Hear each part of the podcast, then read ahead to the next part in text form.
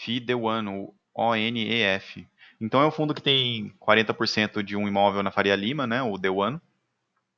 Uma região excelente para locação de lajes, porém ele tem um patrimônio líquido muito pequeno, então as chances dele ser comprado por um outro fundo nos próximos anos são significativas.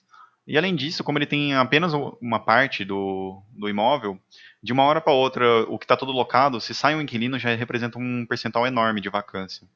Então, esse fundo fazia sentido uns 10 anos atrás, próximo da época que ele foi criado, porque não tinha as outras alternativas.